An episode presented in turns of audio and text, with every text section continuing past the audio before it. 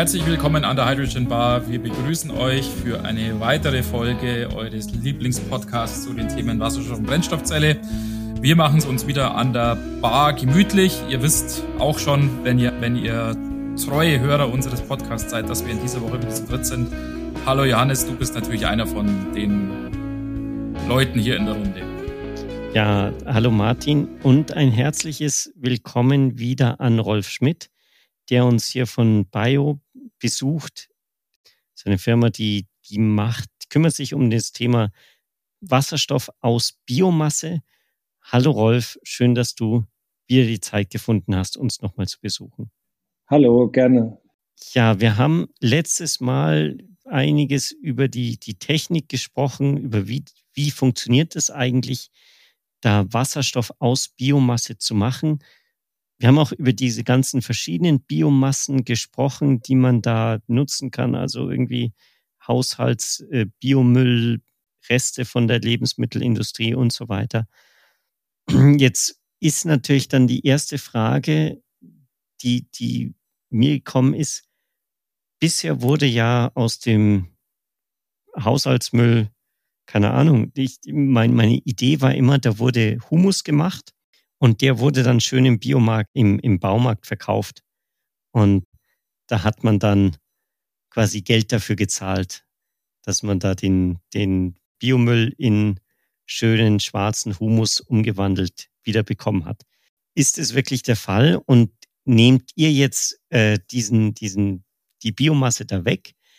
Oder ist es alles dann doch etwas komplexer, ähm, wie dieser Prozess aussieht? Und wie, wie geht ihr da in die, wie, wie seid ihr in diesem Markt von quasi diesen Bioabfallprodukten ähm, positioniert? Okay, ja, also die Frage, die Frage ist durchaus berechtigt und es ist tatsächlich so, dass wir äh, ein Großteil der Bioabfälle, die werden heute kompostiert. Ähm, ich gehe mal grundsätzlich auf die Idee ein. Also wir haben, ich hatte es ja im letzten Podcast auch äh, beschrieben, wir haben ja ich sag mal 2018 mit der Bio hier nochmal komplett gestartet.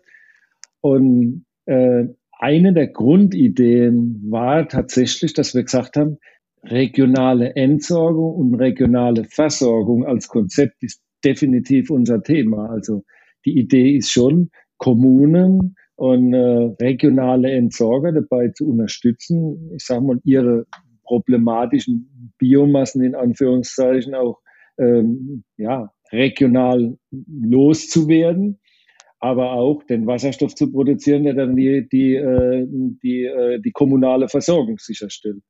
Und das haben wir als Grundkonzept äh, schlicht und ergreifend mit in die in unsere Gene übernommen, der Bio, und haben damit auch, ja, ich weiß, ich weiß gar nicht, wie viele Präsentationen ich gehalten habe und wir haben dann über viele, viele Kontakte, haben wir mittlerweile zu einigen Kommunen quer durch Deutschland. Und äh, also gerade das Konzept kommt schon, schon sehr gut an, weil der Entsorgungsdruck halt relativ groß ist. Die, die Kosten der Entsorgung dieser Stoffe, die, die steigen. Also es ist ja nicht so, dass man dafür Geld kriegt, wenn man es abnimmt, sondern jeder muss dafür bezahlen. Und äh, die Transportwege sind unter Umständen relativ lang. Äh, dann äh, auch das, die Versorgungsseite, also langsam entsteht ja auch ein, ein, äh, ein, ja, Wasserstoffmarkt. Ja, also wir haben an vielen, vielen Stellen hier vielfältige Lösungen äh, ja, aufge, aufgezeigt kriegt. Also das ist die eigentliche Idee. Also hier äh, keinen Tourismus, sondern wirklich in der Kommune, in der die, die, die Problemstoffe in Anführungszeichen entstehen, die dort auch zu entsorgen. Ja. Und äh, die, die Kompostierung, also mittlerweile ist es tatsächlich so, dass so viel Humus entsteht, dass der gar nicht wirklich ordentlich verwertet werden kann. Also ich glaube nicht, dass wir hier irgendwas wegnehmen. Äh, ja. ja. Wo Und, ist denn aus äh, deiner Sicht der Entsorgungsdruck am größten? Wir hatten ja in der letzten Woche unter anderem darüber gesprochen, ihr nutzt unter anderem Klärschlamm ja für euer Verfahren. Würdest du sagen, dass dort für die Kommunen der Druck am größten ist, den Klärschlamm irgendwie halt loszuwerden und dann vielleicht sogar noch sinnvoll loszuwerden und so loszuwerden, dass man sogar noch irgendwie ja fast Marketing damit betreiben kann? ehrlich gesagt, die Frage ist schwierig zu beantworten, weil, also das hat mich aber eigentlich fast am meisten überrascht. Äh, wie gesagt, wir sprechen ja mit, mit einigen Kommunen quer durch Deutschland und es ist tatsächlich regional unterschiedlich. Also manche haben Verträge über die Entsorgung von Klärschlamm, die relativ gut sind. Manche wissen gar nicht, wohin mit den Bioabfällen. Manche haben Grünschnittprobleme. Es gibt Kommunen, die haben Laubprobleme. Also das hat mich erst am meisten überrascht, weil ich bin da am Anfang wirklich blauäugig ran, habe gesagt, okay, Entsorgung, Kommune in Deutschland, 100.000 Einwohner, alle haben die gleichen Probleme. Ist aber nicht wirklich so. Es ist, es ist gesellschaftlich anders organisiert, es gibt Vertrag, es ist die Vertragssituation, es ist, es ist vieles, ja. Wobei ich glaube schon, Klärschlamm ist eines der größeren Probleme, ja. Aber pauschal beantworten kann man das eigentlich nicht. Und die Idee ist schon in Zukunft hier auch, äh, also das ist mit auch eine Idee, die wir geboren haben, für Kommunen so eine Art, äh, also die Projektentwicklung mit zu betreiben. Das heißt, wenn wir einen potenzielle Kunden, Kunden haben in Zukunft hier dem auch zu helfen dabei, äh, ja, diese Stoffströme zu kanalisieren, die Stoffströme zu testen, die richtige Mischung zu finden, einfach das komplette Projekt zu entwickeln. Ja, auch äh, das ist das ist schon die Idee hier mit den Anlagen relativ frühzeitig ja mit den Kunden ins Gespräch zu kommen oder mit den Kommunen. Also das ist schon eine Idee, weil das ist ein extrem wichtiger Punkt, weil äh, sowohl die Entsorgung als auch die Versorgungsseite, da ist das sind die meisten Fragen noch. Ja. Wenn, wenn wir produzieren mit der Anlage dann vielleicht äh, 800 Tonnen Wasserstoff im Jahr, aber irgendeiner muss das, muss das ja auch abnehmen. Ja, das heißt, äh, die ganze Infrastruktur und Logistik, die muss entsprechend noch aufgebaut werden. Ja, das stelle ich mir vielleicht auch das größte Problem vor, dass er ja im Prinzip jemanden finden muss, müsst, äh, der beide Probleme gleichzeitig hat. Also der nicht nur das Problem mit dem Abfall hat, sondern der dann auch sagt, ich will ja auch gerne irgendwie Wasserstoff haben. Gut, man könnte den Wasserstoff natürlich einfach ins Erdgasnetz einspeisen, aber dann, dann verliert er natürlich an Wert eigentlich. Ähm, ist es schwer, solche, solche Kommunen zu finden? Andererseits könnte ich mir auch vorstellen, dass irgendwie jeder hat ja heutzutage eine Wasserstoffstrategie schon gemacht. Äh, dass genug Kommunen da sind, die halt auch wirklich Ideen haben, wie man Wasserstoff dann einsetzen kann. Also es ist tatsächlich so. Also im Prinzip ist es ein, ein, ein Problem auf der zeitlichen Schiene. Ja, also es wird noch eine gewisse Zeit, äh, also noch ein bisschen Wasser den Rhein runterlaufen, bis, äh, bis diese Lösungen dann auch wirklich da sind. Aber generell äh, ist es schon so, dass es, also ich kann ja mal ein paar Beispiele nennen. Hier wird drüber gesprochen, eine Bahnlinie wieder zu reaktivieren, die nicht elektrifiziert werden kann mit einer Wasserstofflok. Es wird drüber gesprochen, äh, hier einen kompletten ÖPNV umzustellen. Es wird drüber gesprochen, einen kommunalen Fuhrpark auf wasserstoffgetriebene Müllfahrzeuge umzurüsten. Äh, es wird auch im Rahmen, also wir haben mit der Donauschifffahrt gesprochen, hier Schiffe umzurüsten. Das sind alle Dinge, die werden kommen. Aber die sind natürlich schon, äh, naja, auf dem Weg, aber es wird noch eine gewisse Zeit lang dauern. Was natürlich auch kommen wird, ist Wasserstoff für die industrielle Nutzung. Also die Anfragen haben wir danach teilweise. Also irgendwie ist auch in fast jeder Kommune jemand, der Wasserstoff industriell braucht. Also ich mache mir da keine große Sorgen, dass der Markt nicht wächst, aber es ist halt tatsächlich, äh, äh, ja, es hat, braucht halt alles seine Zeit. Und äh, wie gesagt, hier gilt das Gleiche wie auf der Entsorgungsschiene. Also hier wollen wir, und hier arbeiten wir jetzt auch mit einem Partner noch zusammen, hier wollen wir schon auch gucken, dass die Infrastruktur und die Logistik ja, mit noch wächst und hier auch als Ideengeber funktionieren. Also ich sehe das tatsächlich, so wie ich gesagt habe, als gesamtes Konzept. Und zwar nicht bloß unsere Anlage, sondern die komplette Kette außenrum. Und ich halte es als, als äh, ich halte es für den Schlüssel, um hier mit Kommunen wirklich intensiv ins Gespräch zu kommen. Wie schätzt ihr denn die Größe von diesen Anlagen ein? Weil ich könnte mir jetzt vorstellen, es ist ja prinzipiell verhältnismäßig leicht, solch Müll oder auch selbst Klärschlamm zu transportieren. Ähm, da gibt es jetzt ja wirklich Dinge, die schwieriger zu transportieren sind als irgendwelcher Müll. Und dann könnte man natürlich auf die Idee kommen, man macht das jetzt nicht äh, bezogen auf die einzelnen Kommunen und stellt da sozusagen in jeder Kommune so eine Anlage hin, sondern stellt vielleicht zwei, drei im Bundesland hin, ziemlich zentralisiert und lässt sich den Müll dann von den Kommunen anliefern. Oder macht er eben einen Deal mit den Gemeinden, mit den Kommunen, ja, liefert uns doch den Müll und wir verwerten den und machen das Ganze dann großskalig. Und halt ihr da auf dem Standpunkt, ihr habt das ja sicher alles durchgerechnet, eher auf diese zentrale Lösung zu gehen oder ist wirklich die dezentrale Lösung für jede Kommune, die, die dann letztendlich den Charme hat?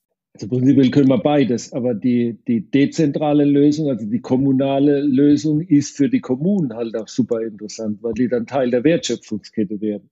Ja, und das sehen viele schon. Ja. Die wollen halt hier, wie gesagt, erstmal, so wie ich gesagt habe, die Entsorgungskosten steigen immer weiter.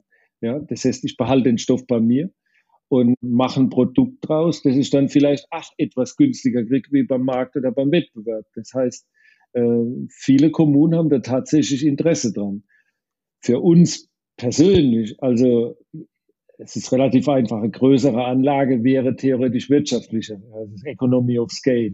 Aber prinzipiell haben wir uns ja schon ein bisschen auf dieses kommunale Konzept fokussiert, und zwar auf Kommunen mit circa 100.000 Einwohnern. Äh, das kann auch ein kommunaler Zusammenschluss sein. Und äh, dafür sind die Anlagen im Moment, ja, das ist so die Basisgröße, die wir haben. Ja, wir haben gerade schon Anfrage aus, äh, aus dem Ausland gehabt für größere Anlagen. Also das ist alles nicht das ganz große Problem. Allerdings haben wir uns, wie gesagt, so mal auf so ein Pro Produkt wie, wie, also diese Anlage, wir nennen die BH100, das ist eine Anlage zur Erzeugung von 100 Kilogramm Wasserstoff die Stunde. Das passt so auf eine Kommune in der Größenordnung zwischen 70 und 100.000 Einwohner vom Biomasseanfall her. Und äh, das funktioniert wirtschaftlich. Wir können, wir können ja, einen Teil der Versorgung zumindest übernehmen. Also die, die Anlage ist auch auf den Dauerbetrieb ausgelegt, also 8000 Stunden pro Jahr. Das heißt, die würde 800 Tonnen Wasserstoff die, äh, im Jahr produzieren. Das ist so die Zielgröße. Hast du ein Gefühl, wie viel Wasserstoff dann da kommunal gebraucht wird? Also wenn du sagst 800 Tonnen im Jahr, sind es, keine Ahnung, 10 Prozent von so einer typischen Kommune? Jetzt, also wieder natürlich in, in der Zukunft gesprochen. Heute wäre das wahrscheinlich 5000 ja, genau. mal so viel. Äh, aber wenn, wenn man jetzt sagt, die, die kommen da wirklich, jetzt sei es mit ihren Donauschiffen oder mit ihren, ihren Müllfahrzeugen, dahin, hast du ein Gefühl, wie, was für ein Anteil am Wasserstoffbedarf dann gedeckt werden kann? Also ich sage laufen, das ist als schwierig zu beantworten, gebe ich doch ja. die Antwort, aber es ist tatsächlich ja schwierig zu ja, wir, also es wir ist unterschiedlich. Nageln dich nicht also fest. Also, nee, also es kommt später vielleicht. So blöd, wie es klingt ist, ist wieder, äh, bin ich auch ein bisschen zu blauäugig ran. Also es kommt wirklich tatsächlich auf die Kommune drauf an. Ich hatte es ja vorhin gesagt, eine Kommune will eine Bahnlinie betreiben. Ja, dann ist nur ein Großteil des Wasserstoffs weg. Ja, die andere äh, versorgt Schiffe, die hat einen Hafen. Ja, dann ist schon ein Großteil des Wasserstoffs weg. Ja, also die 800 Tonnen, das sind, ich habe es mal nach, sind 5000 Autos mit 20.000 Kilometern im Jahr. Also theoretisch, wenn jedes ein Wasserstoffauto wäre, kann ein Großteil der Kommune schon nach Auto fahren. Also das ist, äh, ja, und wenn ich den gesamten, die, die gesamte Energienutzung von so einer Kommune sehe, dann sind wir wirklich bei diesen 20 Prozent, die wir liefern können. Größenordnung habe ich jetzt einfach mal aus dem Kopf. Ja. Also es ist tatsächlich so, wie sich stellt, also es ist nicht nur ein Tropfen auf den ja. heißen Stein, sondern Nein. wirklich auch ein, ein guter Beitrag. Genau, ja, genau. Und äh, die Idee ist, äh, wenn ich kann ja dann theoretisch Überschuss auch, die Idee haben wir auch teilweise zur Versorgung von, äh, von regionalen, sage ich mal, Anlagen auch äh, in der Brennstoffzelle verstromen und Strom draus machen, wenn ich mal zu viel Wasserstoff habe, also direkt verstromen. Das geht theoretisch auch. Aber das sind alles Dinge, die muss man dann, äh, die muss man dann sehen. Also für uns ist es schon wichtig, dass sich diese Wasserstoffinfrastruktur entwickelt. Ich hatte es ja vorhin gesagt, wir brauchen auch noch ein paar Jahre bis zur technischen Marktreife. Äh, und, aber wenn, wenn sich da auf, der, ja, sag ich mal, Versorgungsseite, sprich bei Wasserstoffnutzung, nichts bewegt, dann haben wir natürlich auch ein Problem. Aber das sieht ja nicht so aus, wie wenn das einfach einschlafen würde. Habt ihr da von den Kommunen, mit denen ihr in Kontakt seid, das ist jetzt ein bisschen abseits von der Technik, aber das interessiert mich tatsächlich, Feedback bezüglich rechtlichen oder formalen Problematik, weil es ist doch so, zumindest nach meinem Verständnis, dass der Hausabfall ja jetzt nicht zum Beispiel in Stadtwerken gehört. Und wenn ihr da zum Beispiel jetzt dann Wasserstoff erzeugt und die Kommune im weitesten Sinne den dann verkaufen möchte, dann müsste das ja zum Beispiel über irgendwelche Stadtwerke erfolgen. Also die Kommune selber wird ja dann nicht Wasserstoff verkaufen, sozusagen. Die wird ja dann nicht als äh, Hersteller und Verkäufer von Wasserstoff auftreten, sondern das wird dann ja über irgendwelche Stadtwerksmodelle wahrscheinlich funktionieren. Und das bedeutet ja auch, dass erstmal ja der Müll oder die Biomasse in der einen oder anderen Form ja in den Besitz dieser Stadtwerke ja gelangen müsste. Habt ihr da Feedback, wie das dann organisatorisch tatsächlich geregelt wird, dass das dann auch sauber läuft? Ja, also wir sprechen hauptsächlich auch mit den Stadtwerken, ja, das ist tatsächlich so. Und, äh, und aber das ist durchaus, also wenn es wird ja viel darüber gesprochen, aber auch das ist relativ stark reglementiert. Das heißt, wir müssen, was Biomassen angeht, teilweise in Ausschreibungen gehen. Ja, dann wird der beste Entsorgungsweg gesucht. Also äh, es ist tatsächlich nicht so ganz einfach an, an, äh, an, an die, ja, äh, äh, also man muss mit den richtigen Leuten sprechen, aber in der Regel sprechen wir mit den Stadtwerken. Und äh, wie gesagt, das Interesse ist da, definitiv, schlicht und ergreifend, um hier mit Teil der Wertschöpfungskette zu werden. Also, äh, und, äh, also wir stoßen da auf wirklich sehr gute Erfahrungen. Aber es ist doch noch ein regulatorisches Problem. Auch die Entsorgung von Klärschlamm, die geht nach der Klärschlammverordnung. Es gibt die deutsche Abfallverordnung. Es gibt die kommunale Gesetzgebung und äh, das sind alles Fragen, die natürlich beantwortet werden. Also wie alles in Deutschland ist es stark reglementiert, definitiv. Ja. Es ist wahrscheinlich auch so, dass diese, ja, diese Lösungen, die heutzutage schon genutzt werden oder, oder auch dann ausgeschrieben werden, dass die ja wahrscheinlich wahnsinnig lange Lebensdauern haben. Also, keine Ahnung, wenn, wenn man sagt, da gibt es irgendein ein System, um die Biomasse zu verwerten, dann wird es wahrscheinlich immer mit einer Lebensdauer von 20, 30, 40 Jahren wahrscheinlich genutzt. Ähm, ist es dann so, dass, dass du das so siehst, dass der Wechsel dann nur relativ langsam vor sich gehen kann, weil halt nur eine gewisse Anzahl an, an Projekten jedes Jahr neu ausgeschrieben wird? Oder gibt es da dann auch Aktivitäten, das ja mehr zu pushen, weil man halt sagt, das, das gibt zusätzliche Vorteile, als wenn ich jetzt hier weiter nochmal zehn Jahre meine, mein Humus nur herstelle? Na gut, das, das, also ich sag's mal so, die, die Idee ist schon, dass wir uns da nicht in irgendwelche äh, kommunalen Prozesse hängen, sondern die Anlagen als Projektgesellschaften eigen zu betreiben. Äh, was die Biomasse angeht, ist es, äh, ist es schon so, dass es teilweise, klar, es gibt, es gibt Abnahmeverträge. Jede, äh, es müssen dann natürlich Verträge gemacht werden. Das heißt, äh, man, jeder muss sein Zeug loswerden. Das heißt, er schließt mit irgendjemandem einen Vertrag über die Entsorgung dieser Geschichten. Ja. Wenn, wenn wir irgendwann mal eine Anlage bauen, dann werden wir auch Lieferverträge abschließen müssen. Ich kann keine Anlage hinbauen, die, sagen wir, 20 Jahre laufen soll und habe nur einen Vertrag für zwei Jahre. Das geht natürlich nicht. Ja, und genauso ist es aktuell schon. Und äh, wir müssen halt als, ich sag mal, die bessere Alternative sein. Und dann kommen wir auch an die Stoffe, die wir, die wir brauchen. Und ja, es ist tatsächlich so, es scheint wohl so zu sein, dass wir eine nicht schlechte Alternative sind. Also das Interesse ist da. Ja. Aber hier gibt es natürlich lang, langfristige Verträge, das ist ja logisch. Letzte Frage vielleicht noch, ist dieses Modell, was wir jetzt in dieser Folge skizziert haben, in dieser Episode skizziert haben, vielleicht in gewisser Hinsicht ein Hemmschuh für das Wachstum dann über Deutschland hinaus, weil es in vielen anderen Ländern, ja sogar auch hier in Europa, dieses Modell mit, mit, mit den ausdifferenzierten und dezentralen Stadtwerken. Jeder erzeugt so ein bisschen seinen eigenen Strom oder kauft sich seinen eigenen Strom ein. Jeder kümmert sich so um seine eigene Abfallentsorgung von Systemen, wie es wir eben in Deutschland hier haben, ja in vielen anderen Ländern gar nicht gibt. also wir haben jetzt auch einige Anfragen aus dem Ausland. Ja, also, und ähm, also das Interesse, also ich kann jetzt nicht erkennen, dass das Interesse da nicht mindestens genauso groß ist.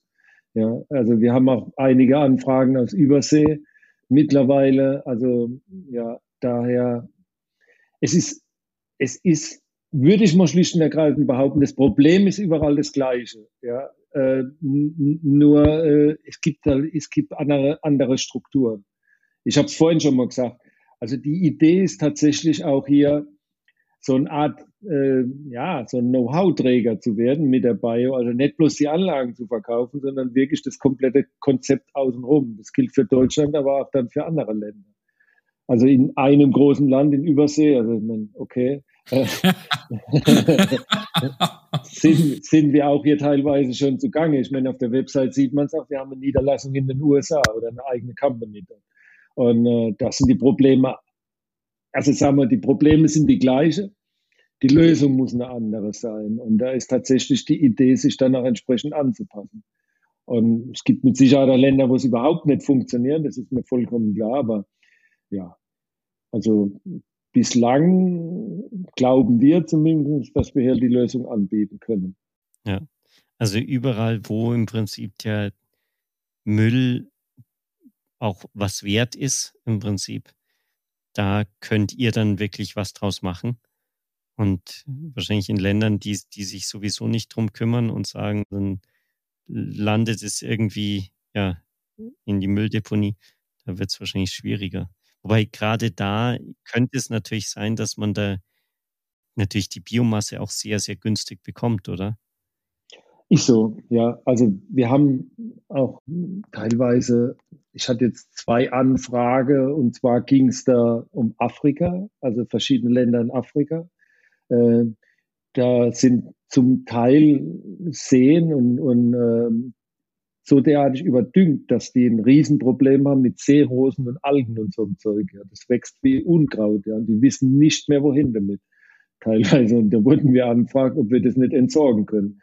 Also, ja, es ist, äh, das ist manchmal erstaunlich, was da auf einen zukommt. Ja, das war, äh, war für mich dann auch schon, schon überraschend. Ja, und äh, also die Anfragen und ich meine, das wäre für mich auch schon so, so kleine Herzensangelegenheit, also dass man in, in, in solchen Ländern wie, wie, Zentralafrika hier auch vielleicht einen Teil zur Problemlösung äh, beitragen könnte ja, definitiv.